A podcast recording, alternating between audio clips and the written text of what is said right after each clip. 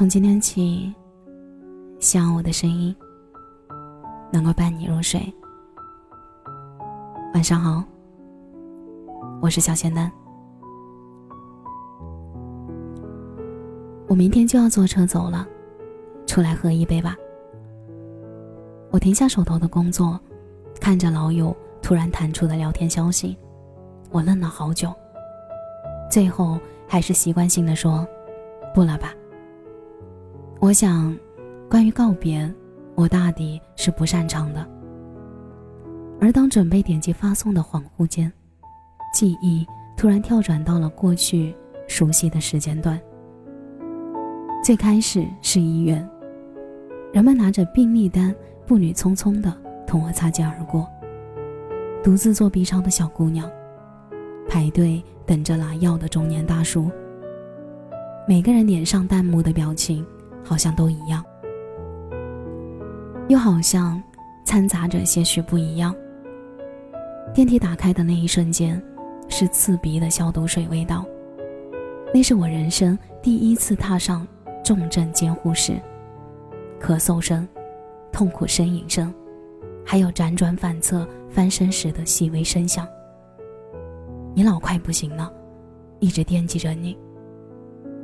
我走过去，拉着姥姥病床服的衣角，她伸出手抚摸我的脸颊，嘴巴微微张开，试图想跟我说点什么，却败给了因为身上还插着管子而带来的虚弱。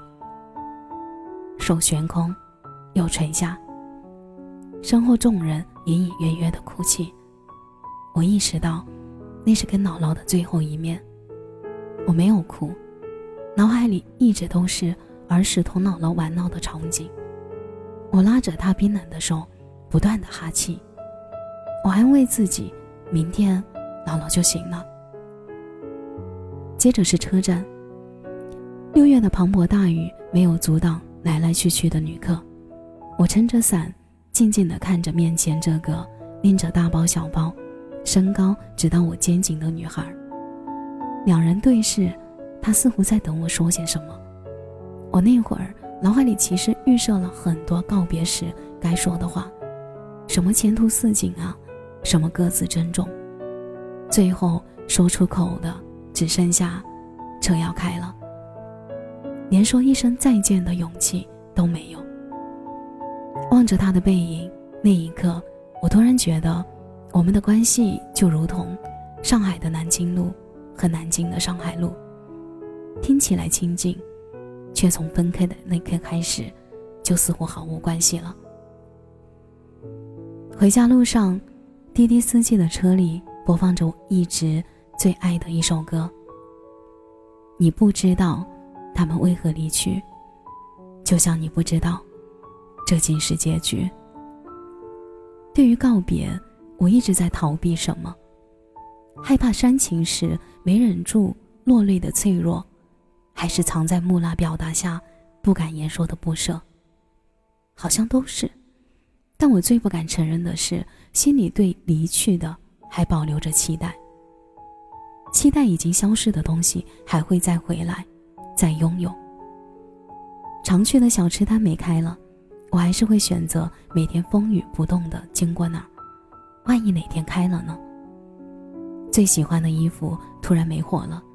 我还是会隔三差五的过去问店家什么时候会来货，哪怕来离家多年，下班回到小小的出租屋，打开的那一瞬间，还是会下意识的说一句：“我回来了。”而实际上，经营小吃摊的夫妇已经离开了这座城市，喜欢的衣服因为销量不好，商家决定不再售卖。空荡荡的房间，还是只有我自己。姥姥再也没有出现在我的梦里，那辆飞驰而去的车里的人，也早已没了消息。人嘛，不耗尽所有期待是不肯说再见的。总想着不面对离别，不说出再见，就期待不会失去，还能相见。可散伙，终究是人生常态。很久以后回头想想，才遗憾当初没能好好说再见。因为和有些人的擦肩，原来已经是相遇的最后一面，因此悲伤缠身，耿耿于怀。我默默地删除了那句“不了吧”，编辑成“好，不醉不归”，然后发送。回家后，我试着去整理了一次柜子里很多以前的旧东西，一倒出来才发现，原来关于已经离开的很多人的记忆和情绪。我从来没有妥善的安置过。照片已经泛黄老旧，因为没电无法使用的印刻着“生日快乐”发光字样的小音箱，还有断掉的口红等等。大概整理了一个下午的时间，准备丢弃的东西已经装得满满一袋，而下定决心断舍离的我，在把东西丢到垃圾箱的那一刻，默默的在心里。说了句再见，或者，正如宫崎骏先生所说的，人生就是一列开往末途的列车，路途上会有很多站，很难有人可以至始至终的陪你走完。当陪你的人要下车时，即使不舍，也要心存感激，然后挥手道别，是该好好道别的。他们从我们的生命里短暂的路过，是为了让我们更好的成长的，而不是执着于过去的旧事物和因为逃避面对，然后没有好好说出口的再见。最后在冗长的岁月里积攒成难化解的遗憾，连同要开始的新生活的快乐也一起剥夺。想到这里，我赴约去了小酒馆与老友相聚。微醺的灯光应和着悠扬的歌声，我们面对面坐着，然后像往常一样喝酒畅谈。几杯下肚，酒精逐渐上了头，裹着心里深处的悲伤，一股脑的说了出来：“你还会回来吗？”不出意外的话，以后都不回了。或许是早已在心里幻想和接受过无数个答案。把会重逢的期待降到最低，所以当再次从他口中听到那句话的时候，也没有太多其他的情绪持续。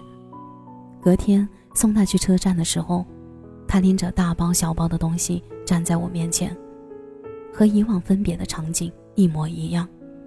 不同的是，我鼓起勇气对他说完了那句再见，然后看着他的身影慢慢淹没在。拥挤的人群里，再见是什么意思呢？还是会遇见的话是再次相见，遇不到了也没有关系，那就给这段关系画上完美的句号吧。